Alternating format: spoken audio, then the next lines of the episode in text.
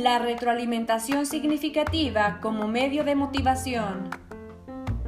La retroalimentación significativa motiva a los estudiantes y aumenta su desempeño.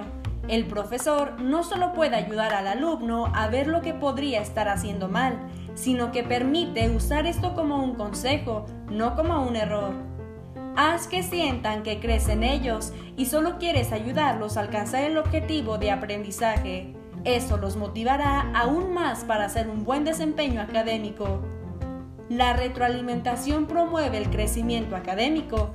Se trata de escuchar activamente, tomarse el tiempo para analizar y luego pensar en la mejor solución posible para desempeñarse mejor.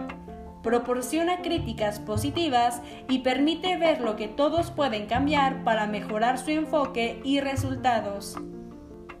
Un correcto y amigable ambiente en el salón de clases donde todos están abiertos a las críticas e incluso buscan comentarios es otro efecto positivo.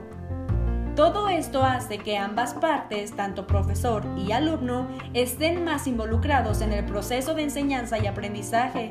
El docente puede notar que los estudiantes muestran una mayor participación una vez que dar retroalimentación se convierte en una práctica habitual.